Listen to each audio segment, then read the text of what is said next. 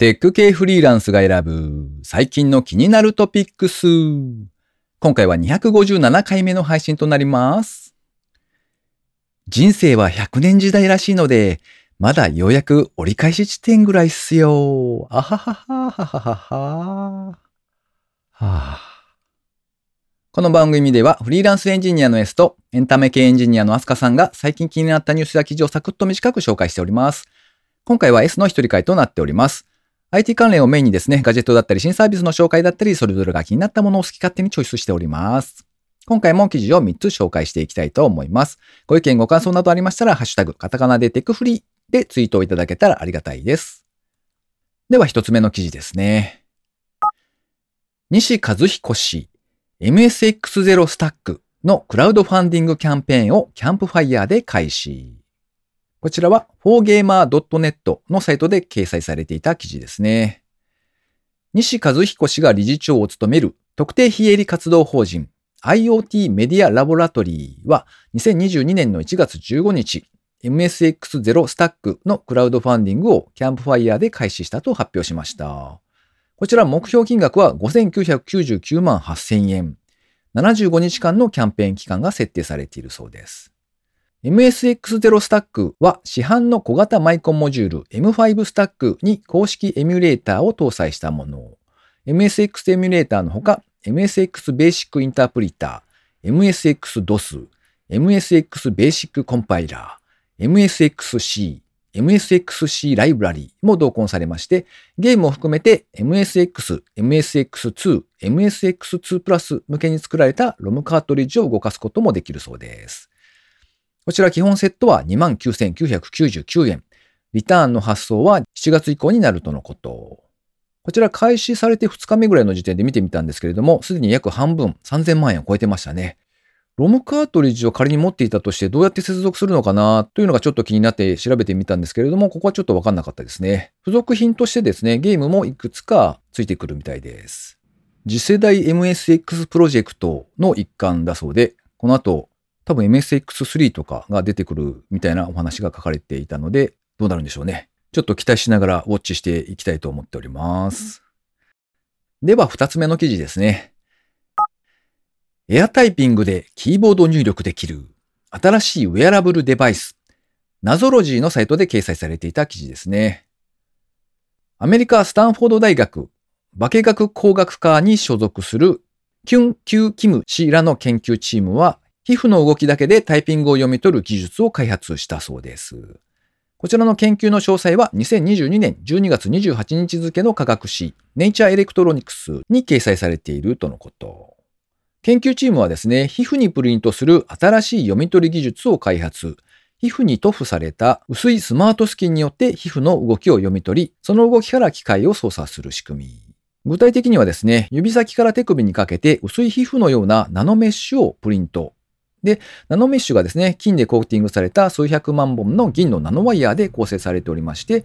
これが電気経路となると。で、皮膚が伸縮することによって電気抵抗にわずかな変化が生じるので、手の動きに応じて独自の信号パターンが生成され、キーボード上のどのキーを打とうとしているのかというのが判別可能になると。そんなお話だそうですね。信号は手首に装着しました軽量の Bluetooth ユニットを介してコンピューターに送信されてキーボードとして利用できると。そういうデバイスだそうです。おお、これは新しい入力デバイスがと思って読んでいて、なかなか面白そうだなと思ってるんですが、ただこの方法って仮に何もないところでキーをタイプしていると、多分予想なんですが、キーのあの押し込む感覚が欲しいっていうことでですね、あの、ただ押し込むことができるだけのあの信号とかを何も送らない、こう、ダミーキーボードみたいな、そんなのが流行るかもよ。なんて思いながら読んでおりました。では最後3つ目の記事ですね。AI に会議のサマリーを書かせる方法。こちらはツイッター上で見かけたツイートですね。ワークインテックという著書を書かれていて、同じ名前の番組をですね、ボイシーでも配信されていらっしゃる大郎さんという方のツイートです。AI に会議のサマリーを書かせる方法として、なかなか、お、これは便利かもと思って、ちょっと紹介してみますね。まずは会議の模様を録音もしくは直接 Google Docs のツールから音声入力オンにしまして、AI に音を聞かせると。でそうしますと自動で文字起こしができる。んですが、この時点では表現が変なところもあるわけですね。また、句読点もちゃんと処理されてなかったりするので、こう長い文字列がずらーっとなったりすると思います。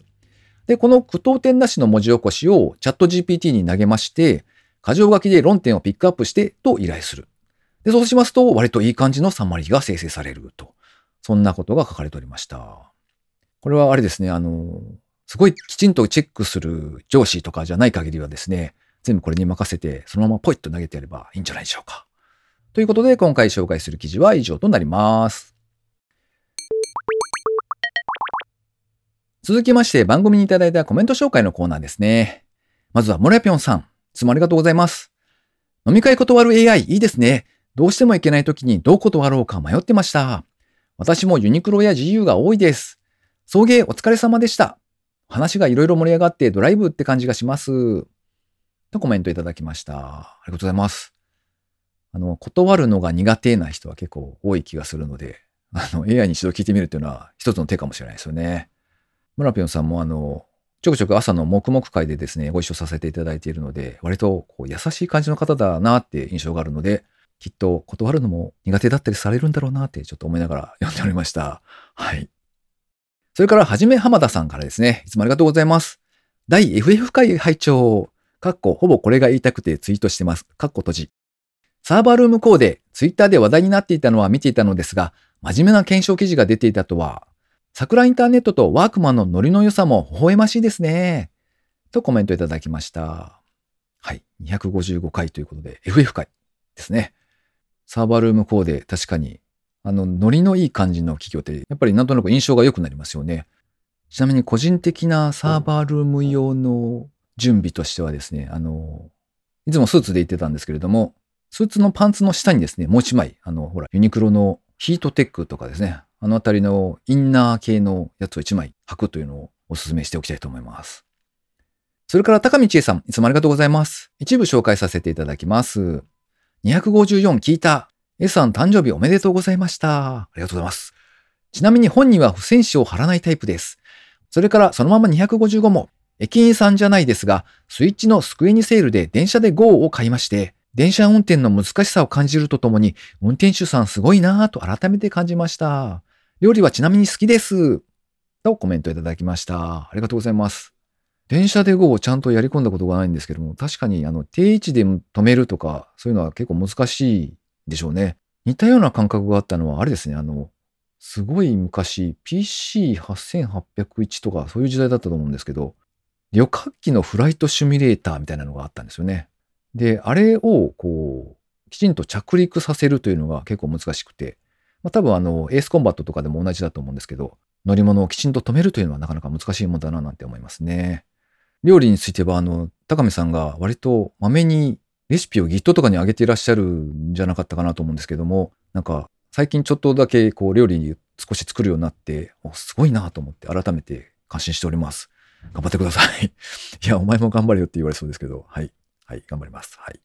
ということで番組にいただいたコメント紹介のコーナーでした。リスナーの皆様、いつもコメントありがとうございます。2023年もですね、ごひいきにしていただけたらありがたいです。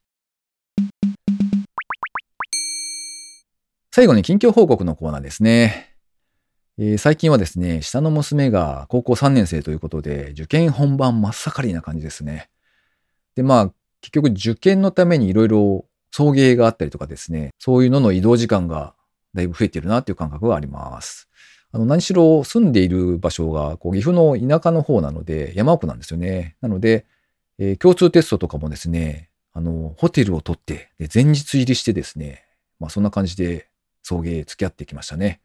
で、僕自身はホテルでずっと仕事してるみたいな、そんな感じでございました。まあ、何にしてもですね、今年は雪が降らなかったのでよかったなと思っております。はい。受験生の皆様も、それから受験生の親御さんもですね、もう一息という感じですね。まあ、無事にシーズンが終えられたら良いなというところですね。この番組へのご意見ご感想などを絶賛募集中です。ツイッターにて、ハッシュタグカタカナでテクフリーをつけてつぶやいていただくか、ショーノートのリンクからですね、投稿フォームにてメッセージをお送りいただけたらありがたいです。スマホ用にポッドキャスト専用の無料アプリがありますので、そちらで登録とか、購読とか、フォローとかのボタンをポチッとしておいてやっていただきますと、毎回自動的に配信されるようになって便利です。今回の冒頭で人生100年時代だからあと半分ぐらいあるかもね、みたいなことを喋ったんですけれども、ま、よく考えると、もう一回、こう、ワンターンできるってことですよね。あの、いわゆるゲーマーの方たちがおっしゃるのか、ちょっとよくわかってないですけど、強くてニューゲームというやつですかね。で、あれをこう、じゃあもう50年ぐらい生きられるとしたら、うん、何をやるかなっていうのはちょっと最近ぼんやり考えてみたりはしていますね。もし似たようなことを考えていらっしゃる方がいらっしゃれば、あの、コメントなどお寄せいただけたら嬉しいです。今週も最後までお聴きいただきありがとうございました。それではまた。